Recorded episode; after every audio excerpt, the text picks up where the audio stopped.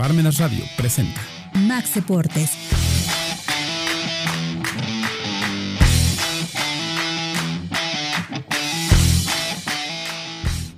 Hola, ¿cómo está?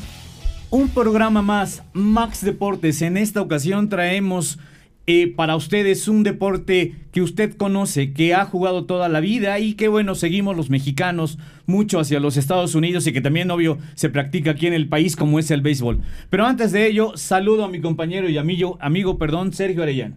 ¿Qué tal, Fede? Buenas tardes, buenas tardes, Radio Escuchas. Acá con un tema interesante de lo que es el béisbol de las grandes ligas, que a todos estamos ya pendientes, que, que ya falta poco tiempo, se va a ir muy rápido pero es importante recordar este apasionante deporte llamado el rey de los deportes.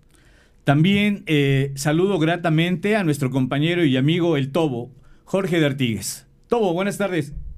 Hola, buenas tardes a todos. Buenas tardes, Fede. Buenas tardes, Sergio. Nos unimos aquí vía enlace virtual con ustedes, sí, con mucho gusto, con la finalidad de poder tocar el tema de hoy, de este el rey de los deportes, conocido como el béisbol. Pues bueno, mire, antes de empezar el programa, yo quiero agradecer a la jueza Verónica Hernández Pérez y a la licenciada Laura Karina López Cervantes por el apoyo brindado en este trámite. Fíjese que me retiraron una placa con una falta administrativa por parte de ellos y bueno, pues me hicieron favor de devolverme la, plática, la placa que se había quedado en custodia porque bueno, pues la, la multa no procedió. Muchísimas gracias a ustedes, jueza y licenciada. Ahora sí, el rey de los deportes, el béisbol. Yo creo que todos de niño alguna vez hemos jugado béisbol en la escuela, en secundaria, en la prepa. Sergio Arellano, este, Jorge de Artigues. Y en este caso, bueno, pues estábamos comentando sobre eh, este partido que se juega entre la Liga Americana y la Liga Nacional, Sergio. Así es, este Federico Tobo, amables radioescuchas. Pues este, este programa está dirigido sobre todo para darle seguimiento al, al, clásico de otoño, que ya lo conocemos tradicionalmente.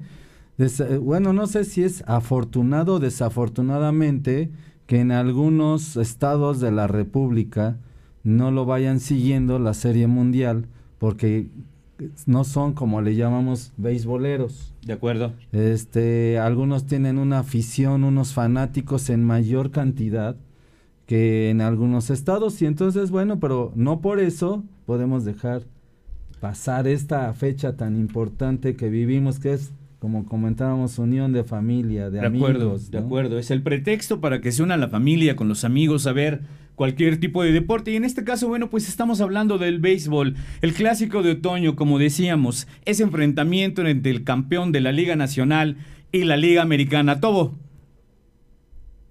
Pues sí, eh, un deporte apasionado, ¿sí? Y definitivamente, ¿no? Yo creo que este, en este renglón, más que nada en el clásico de otoño, que es donde efectivamente eh, convergen los dos, como los dos campeones que tú mencionas, Fede, en este caso eh, de la Liga Americana y de la Liga Nacional, ¿no? Eh, y que prácticamente, pues, le dan precisamente un cerrojazo a los deportes que maneja la, la Unión Americana, ¿no? Como verán, pues tenemos los que ellos inician con fútbol, con básquetbol y dan parte del cerrojazo con el fútbol americano y en el intermedio está este clásico de otoño. ¿sí? Eh, originalmente ese clásico de otoño, pues ahora sí con grandes equipos, ¿no? Eh, los Yankees de Nueva York, los Dodgers de Los Ángeles, en donde pues prácticamente eh, se han dado grandes batallas, ¿no? Los Astros de Houston en su momento y bueno, pues ahora sí que en esta ocasión, con la participación de los dos principales actores de la nacional y de la americana, dando apertura a dos grandes equipos, mi estimado Fede. Sí, así es, como bien comentas, es el enfrentamiento entre dos campeones, la nacional y la americana, pero déjeme le platico. La sede en datos generales por lo regular son Estados Unidos y Canadá. Eh, la fundación se dio en 1903, o sea que son 119 años de estarse llevando este clásico de otoño. Clásico de otoño porque se juega en el mes de octubre. Y bueno, el organizador es la MLB, que es la Major League de Béisbol. El primer palmarés lo tuvieron los Bravos de Atlanta, pero quien más ha tenido títulos son los Yankees de Nueva York. Así es, con 27 en cuanto a datos duros, datos estadísticos. Sergio. Es, correcto, es, es, interesante el dato que, que nos haces favor de proporcionar. Y también es importante lo que tú dijiste, es el clásico de otoño porque se juega ahorita en, en, el mes de octubre. Hay que hacer una precisión que este clásico de otoño va a comenzar en fecha retrasada, toda vez que ustedes recordarán, amables aficionados del, del béisbol, que hubo algunos problemas con los sindicatos de los jugadores, con el sindicato, mejor dicho, de los jugadores y los propietarios de béisbol. Eso dio pie a que se cancelaran ciertos algunos juegos y precisamente se va a retrasar por tercera ocasión un clásico de otoño que va a iniciar en el mes a finales de octubre entonces, imagínate el tiempo el que se, se va a recortar. Entonces, acá según este, las apuestas, bueno, es, es, importante también mencionarle a los aficionados que cambia el formato para la serie de, esta, de otoño. o de otoño. Ahora van a participar 10, 12 equipos y no 10 como se venía participando. Es importante también señalar que en las apuestas están considerados cinco equipos, no sé ustedes qué ponen, lo ponemos a debate de los radioescuchas. Claro.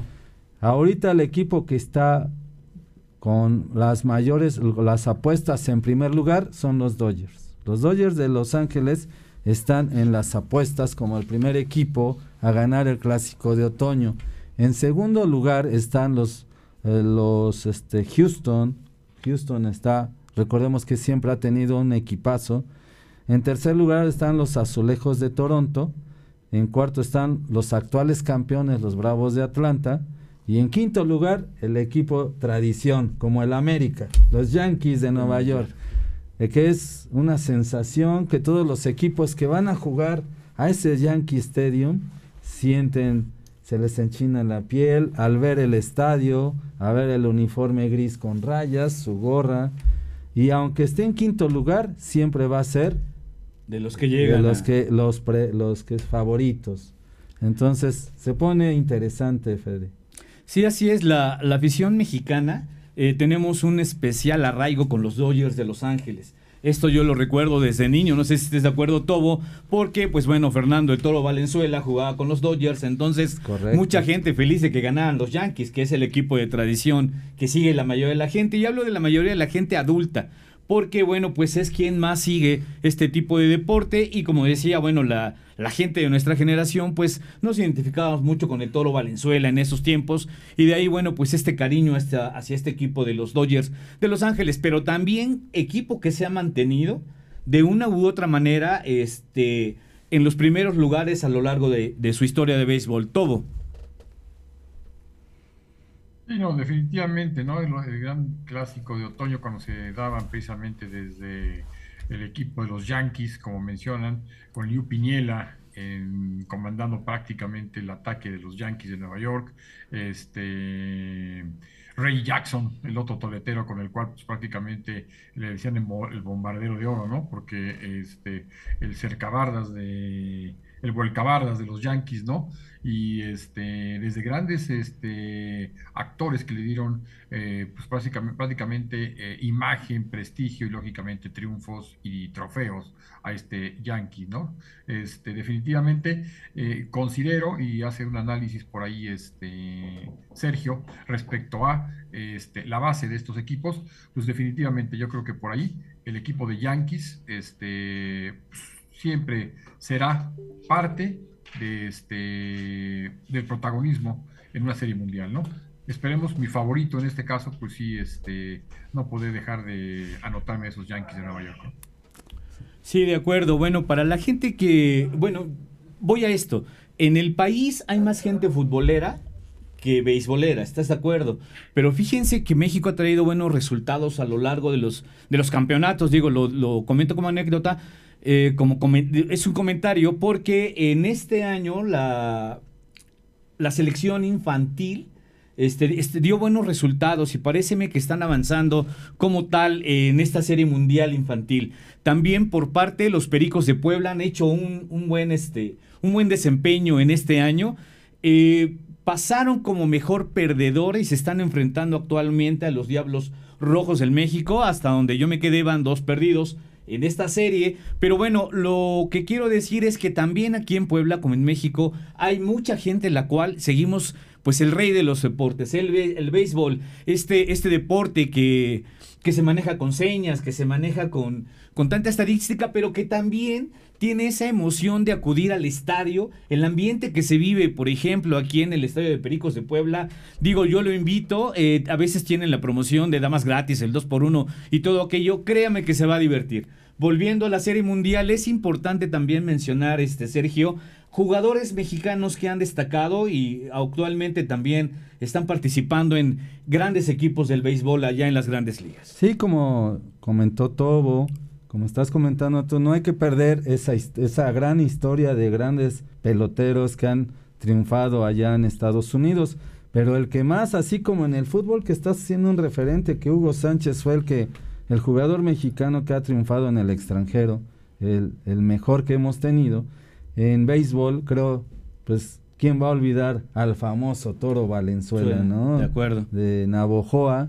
Él él este, obtuvo varios premios, fue dos veces campeón de la Serie Mundial con los Dodgers de Los Ángeles, tuvo el Sayón, fue el jugador que tuvo eh, los en, juegos ganados, fue el que lo obtuvo, pero es importante ahorita que estabas mencionando, Fede, de todos estos equipos en la Liga Nacional, han surgido buenos jugadores que triunfan allá. El que está ahorita triunfando, y esperemos, y por eso qué bueno que hiciste ese referente, Julio Urias. Julio Urias es ahorita ya este, rebasó al Toro Valenzuela en juegos ganados, nada más en ese, en ese renglón, porque de campeonatos, pues solamente este, tiene uno con los Dodgers y Fernando Valenzuela tuvo dos, ¿no? Fernando Valenzuela tuvo el Sayón, el premio al Sayón, el trofeo al Sayón, el guante de oro. Y también jugó, el, participó en el juego Las Estrellas, eh, y que yo recuerde. Seis juegos creo de Las Estrellas participó. Y bueno, pues todo, no hay que perder de vista a Julio Urias, este también está jugando Urquidi, Urquidi está jugando con, con los Astros de Houston y Alejandro este es un lanzador y Alejandro Kirk con los Azulejos de Toronto. O sea, eh, los otros jugadores no este ah, perdón, se me pasaba Víctor González también está con los Dodgers, es lanzador. Le deseamos la mejor de las suertes y que se logre y que Julio Urias logre un, un récord que emule al Toro Valenzuela. ¿Qué opinas, este?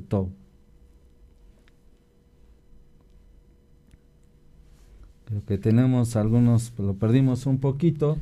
Tenemos acá este, el contacto. ¿Qué opinas, Fede, eso? Como dices, eh, tengo esta, esta nota donde eh, entre ellos el tirabolas de los, de los Dodgers, Ángeles Julio Urias, quien en el calendario regular terminó como líder de victorias en las dos ligas, la americana y la nacional. Este, este dato duro busca ser factor para refrendar el título que ostenta el conjunto dirigido por Dave Roberts. Esto es que, bueno, tenemos muchos mexicanos que han puesto en alto el nombre como tal de los peloteros mexicanos y han participado en grandes equipos logrando grandes estadísticas, como lo dicen los trofeos que se han mencionado, pero eh, destacar que hay mexicanos que han participado también en este juego de otoño, en este juego de estrellas, que estaremos próximo a observar. Todo. Sí, eh, a mí me llama mucho la atención, ahorita mencionaron dos, este, dos participantes importantes en el, este, el béisbol de la, gran carpa, ¿no? Como la conocemos. Pero este, quiero hacer un poquito de, remembranza, ¿no? De aquellos grandes este, jugadores de los que se abastecían también equipos de las grandes ligas, ¿no? Había más eh, jugadores mexicanos en las grandes ligas, ¿no? Eh, esa famosa academia de Pastejé, de los famosos Tigres del México, ¿sí? En donde prácticamente se formaban grandes beisbolistas y que hoy en día pues prácticamente no sé, ya no se, se ha perdido mucho esa, esas fuerzas básicas del béisbol, ¿no? En dónde exportar, ¿no? Sergio comentaba de Urias, ¿no? Pero antes teníamos 3, 4, 5, hasta 10 jugadores y era a lo mejor la gran mayoría en el staff de picheo, ¿no? Pero este, no, recordar Aurelio Rodríguez, por ejemplo, ¿no? Este, que era jugador precisamente de campo y que al final de cuentas, pues había de tres o cuatro de jugadores de campo, más el resto eran este, del estado de picheo, normalmente, ¿no? Pero bueno, a lo que voy es a esto, ¿no? Mencionaba también este Fede, ¿sí? Eh, la participación yo considero ya muy reducida de algunos beisbolistas este, mexicanos en la gran carpa, ¿no? También se nos ha perdido esa eh, fortaleza de estar generando beisbolistas, sobre todo en un deporte en el que pues prácticamente pudiera ser un poquito arriba del, fútbol en la República Mexicana, ¿no? Pues en datos duros, miren, eh, Roberto Ávila, 1954, fue el primer mexicano que participó en un clásico de otoño Jugó con los indios de Cleveland, que fueron barridos por los gigantes de Nueva York. Tuvo 15 turnos y pegó dos hits, anotando una vez. Horacio Piña en 1973, el primer mexicano en ser campeón en la MLB, participó dos juegos con Atléticos de Oakland, lanzando tres entradas donde admitió dos carreras. Enrique Romo, perdón, en el 79 participó como relevo con los Pittsburgh, los Piratas de Pittsburgh en dos juegos contra los Orioles de Baltimore. Fernando Valenzuela, como mencionábamos en el 1981, abrió y ganó el juego tercero de la Serie Mundial contra los Yankees, tirando la ruta completa en la que admitió nueve hits y cuatro carreras ante los Yankees. Aurelio Rodríguez también, 1981, jugó con los Yankees en el Clásico de Otoño frente a los Dodgers. Eh, tuvo 12 turnos en los que pegó cinco hits y anotó este, una ocasión con un pasaporte y dos ponchos. Eh, decíamos Aurelio López en el 84 en dos juegos con los Tigres de Detroit. Jorge Horta en 1985 con los Royals de Kansas City. Erubiel Durazo en el 2001, ya más en este siglo. Llegó al Clásico de Otoño con los de Arizona frente a los Yankees. Benjamin Hill cumplió un papel Debatedor de emergente con Los Ángeles, este, teniendo cinco turnos al bat, pegando cuatro hits y anotando en una ecuación. Karim García en el 2003 participó en seis de los siete juegos que los Yankees disputaron en el Clásico de Otoño, acumulando 14 turnos. Alfredo Aceves, el patón, participó en el último año en que los Yankees ganaron el título. Tuvo una aparición como relevo. Jaime García, ya en el 2011, abrió dos juegos con los Cardenales, aunque se fue sin decisión en ambos. Fernando Salas en el 2011 tuvo actividad como relevo con los Cardenales en, los cuatro, en, en las cuatro veces que salió al bat. Acumuló 3.2 entradas en las que le hicieron cinco carreras limpias. Julio Urias ya, como decíamos, en este 2018 y 2020, bueno, pues él participó en tres juegos con los Dodgers de Los Ángeles espacio en el que trabajó tres entradas aceptando una, anotación. Para 2020 el zurdo abrió el juego, cuatro saliendo sin decisión después de 4.2 entradas. Roberto Osuna en el 2019 lanzó en el juego 3 del clásico de otoño y sacó los tres outs sin daño, aunque emitió un hit, ponchó a un rival y agenció su primer salvamento en serie mundial. José Urquidi en el 2019 y 2021 se convirtió en el tercer mexicano en abrir un juego en clásico de otoño. Fernando Valenzuela, recordemos, en 1981 y Jaime García en el 2011. Víctor González en el 2020, en el primer encuentro del Clásico de Otoño, el zurdo fue llamado al bullpen en la séptima entrada y aunque permitió dos imparables, sacó un doble play para terminar la entrada. Y bueno, pues aquí en datos duros una serie de jugadores que han participado. Eh, si no estoy mal, fueron o han sido 18 jugadores de nacionalidad mexicana que han estado en grandes ligas jugando este clásico de otoño. Y bueno, pues destacando Fernando Valenzuela, sí, todo.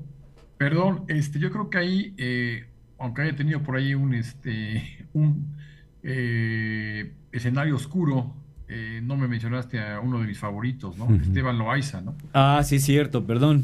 que por ahí tuvo algún detalle, este, por eso digo un claro oscuro, ¿no? A lo mejor por eso no me lo mencionaste, ¿no? Porque tuvo un problema legal por ahí, Esteban Loaiza, pero eh, quitando esa cuestión, pues fue eh, precisamente uno de los mejores que yo también he visto en los últimos años, y fue por ahí del 2018, 2019, 2017, incluso 16, Esteban Loaiza, ¿no?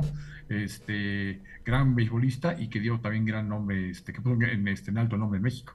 Y creo que también te faltó, no sé, Tobo, estarán de acuerdo, Vini Castilla también fue uno de los grandes peloteros, ¿no? De, las grandes ligas. Ah, sí, Vini Castilla. Inicio Castilla fue un jonronero. Es correcto. Que estuvo y tuvo un, pas, un paso por las grandes ligas interesante.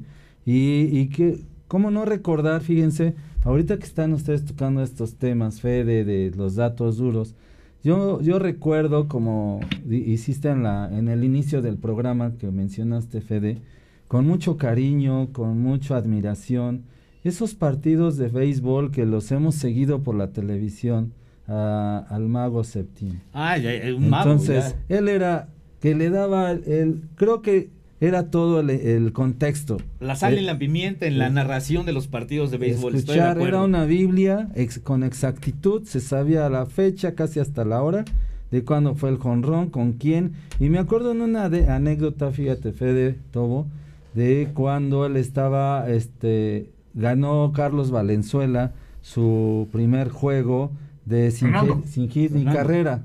Fernando Valenzuela, sin hit y carrera.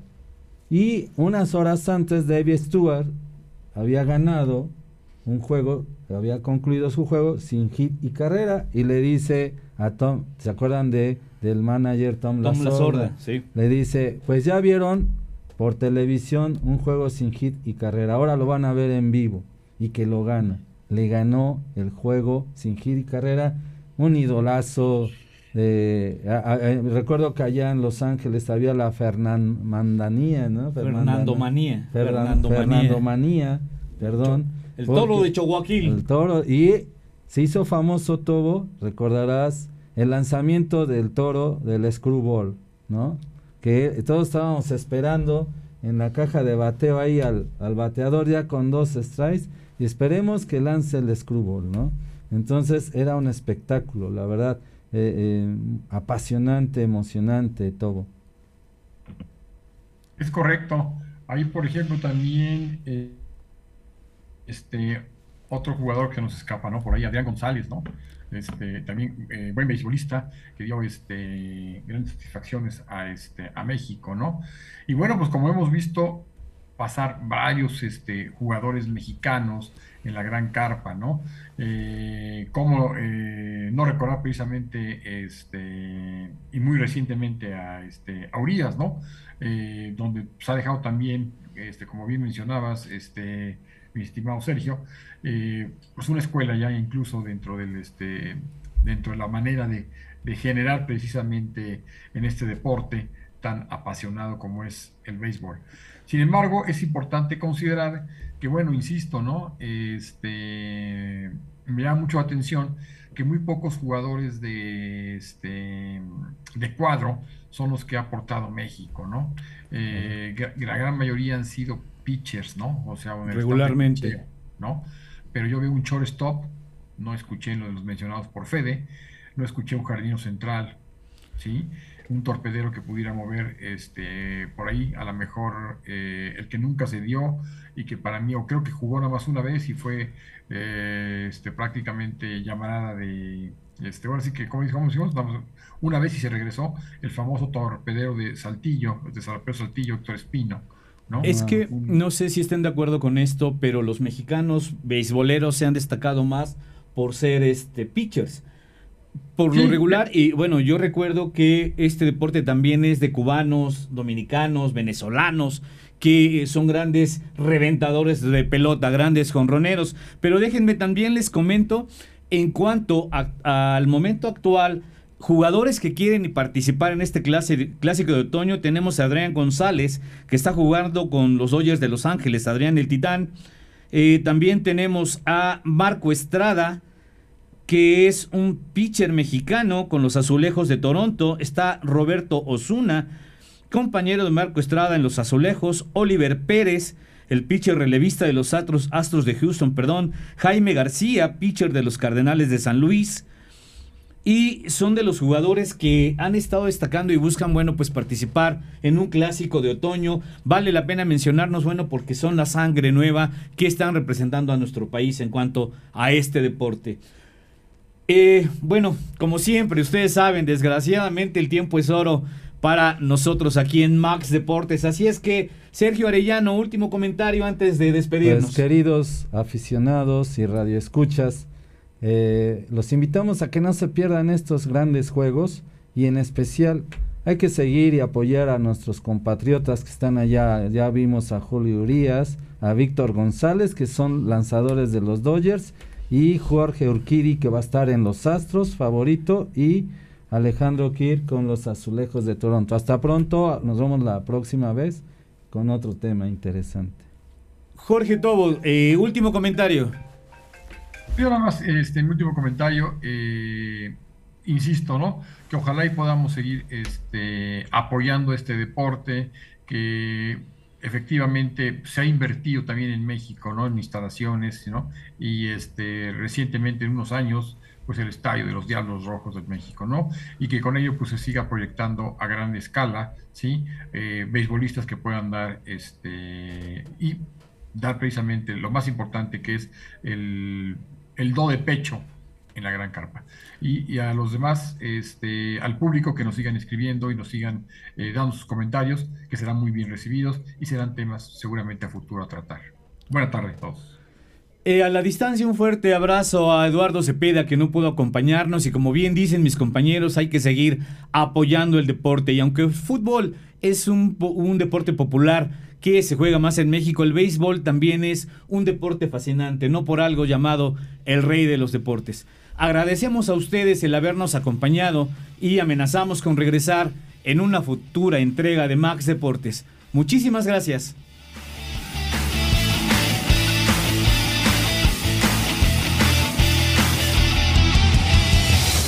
Radio presentó.